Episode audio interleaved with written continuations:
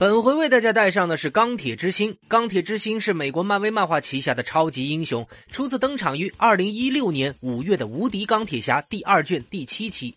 本名莉莉·威廉姆斯，她是一个毕业于麻省理工学院的十五岁天才少女，在钢铁侠托尼·史达克退休之后继任，并成为了二代钢铁侠。那么，莉莉·威廉姆斯呢？国籍为美国，是非裔美国人。她是一个非常有才华的学生。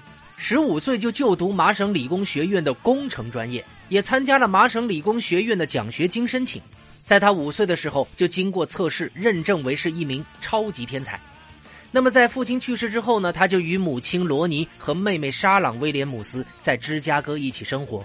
由于很小就对技术方面有着浓厚的兴趣，所以在麻省理工学院期间，他设立了一个秘密项目，通过该项目来实现自己的愿望。并创建了一套类似钢铁侠的战甲。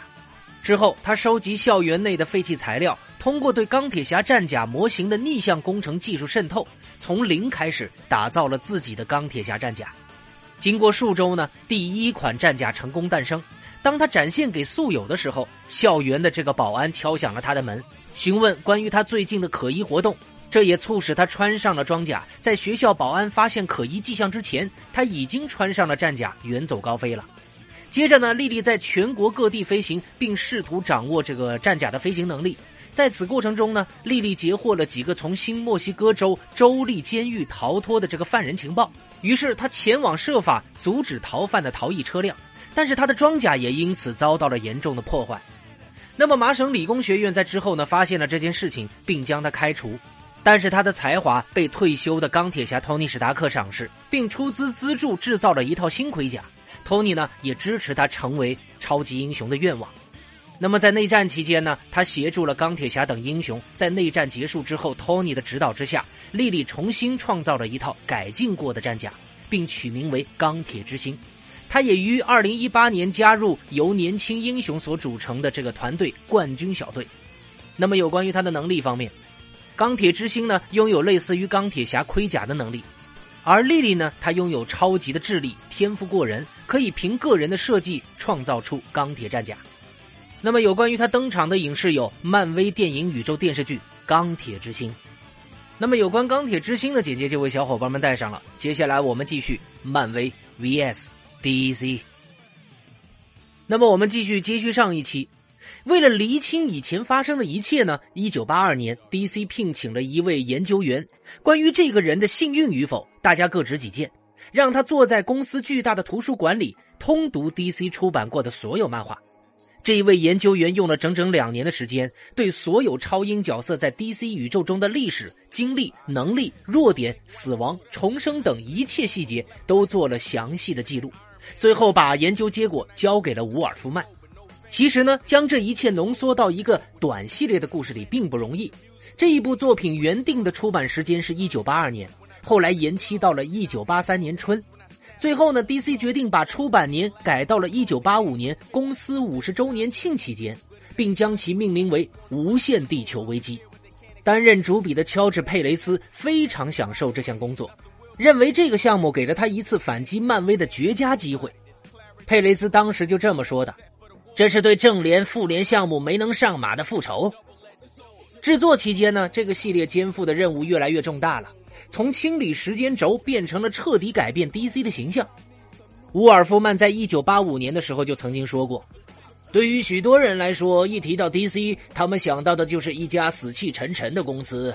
这家公司今天出版的超人故事和一九五五年出版的如出一辙，他从来不对角色做出任何的改变。”我知道我们现在出品的漫画比以前好多了，但是坏名声影响了我们向前发展的速度。危机就是为了扭转这一局面而做出的努力。故事围绕神秘的反派反监视者展开，他想要逐一毁灭 DC 宇宙中的所有星球和星球上的所有居民。我们熟悉的超人居住在地球上，但是这一部漫画里面呢，有另外一个鬓角有这个银发的超人。它来自一个叫做地球二的宇宙，危机第一期呢于一九八五年一月上架，之后每月一期，连载十一期结束之后，只有一个 DC 宇宙能够有幸存留，这个方案基本上给了 DC 从自家纷乱繁杂的这个故事线中逐一明确哪些情节、角色值得保留的机会，以此从漫长的出版历史中拎出主线。那么，危机系列对于 DC 历史的影响之大，触及范围之广，可谓是前无古人后无来者。要不是漫威几个月前的那桩事儿，这个集结这么多英雄的史诗故事，无疑会让更多人心跳加速啊！一九八二年。玩具公司美泰就找到了漫威，他想要合作出品一系列人物玩偶，与同是玩具公司的肯纳竞争市场，但是又怕漫威旗下的角色的这个知名度不如 DC，就要求漫威出一套特刊，以吸引受众对这些角色的关注。于是，主编吉姆·舒特参考了每周收到的年轻读者来信中的意见，提议推出一个这个涵盖超过五十个漫威英雄和反派角色的庞大故事。于是美泰同意了，并建议给故事命名为《秘密战争》，因为市场调研显示，“秘密”和“战争”两个词最能调动年轻男性读者的积极性。换句话来说，也就是美泰与 DC 没有谈拢玩具授权合同，败给了竞争对手肯纳，结果就促成了漫威超级英雄《秘密战争》的出版。那么在这个宇宙里呢，强大的宇宙英雄超越者首次登场，他在后续《秘密战争二》中更以人形现身。身着白色的连体衣，看起来就像这个星际版的魔术师白虎兄弟。为了消磨时光，超越者把一大批角色传送到了遥远的决战世界，强迫这些穿着紧身衣的角斗士一对对的决一死战。那么，《秘密战争》一九八四年五月的第一期呢，售出了惊人的七十五万册，成为了漫威多年以来印刷量最高的系列。不少人都觉得《秘密战争》和《危机》两部漫画的这个出品时间撞车必有内幕。如果你是漫威粉，那么《危机》的背后就很有问题。到底是哪一家公司率先想出集结大批英雄的主意呢？《秘密战争》比《危机》早了整整一年，前者的最后一期出版之后几天，DC 的第一期才上市。但是很多 DC 粉都是怀疑漫威听到了风声，于是加紧操作，早早推出了《秘密战争》，抢了 DC 的档口。当时的一份报纸呢，就刊登了一篇报道，称阴险狠毒的漫威为了盖过 DC 发这个新刊的风头，故意延后了最后一期《秘密战争》的发货时间。当然了，该控告并不属实，但是足以体现当年比较高调的项目是有能力引起怎样的阴谋论的。那么吉姆·舒特呢，则声称情况完全相反，是漫威先有的想法。听闻《秘密战争》之前，DC 根本没有过要出大型的全公司旗下角色大乱斗的计划。漫画圈子这么小，互相通气是难免的。舒特就曾经说过，第一期危机和第十二期秘密战争于同月出版，他们还敢说是他们先有的主意。DC 的 Paul 格林伯格，他是这个系列的作者之一。他也曾经说过，危机项目呃领先于秘密战争公布。我认为漫威绝对是为了算计我们才决定推出秘密战争的。吉姆知道我们要有大动作，吉姆心里清楚的很，所以他才做了商业上的打算。我们之间无疑是存在竞争的。吉姆做的不过是他认为能让漫威立于不败之地的选择。最后。DC 还是偷偷的留了一手，伍尔夫曼在危机中低调的保留了一格画面，在那个上面呢，漫威宇宙和 DC 平行宇宙被一并摧毁了。实际上，DC 在很多年前就已经萌发了出版危机的苗头。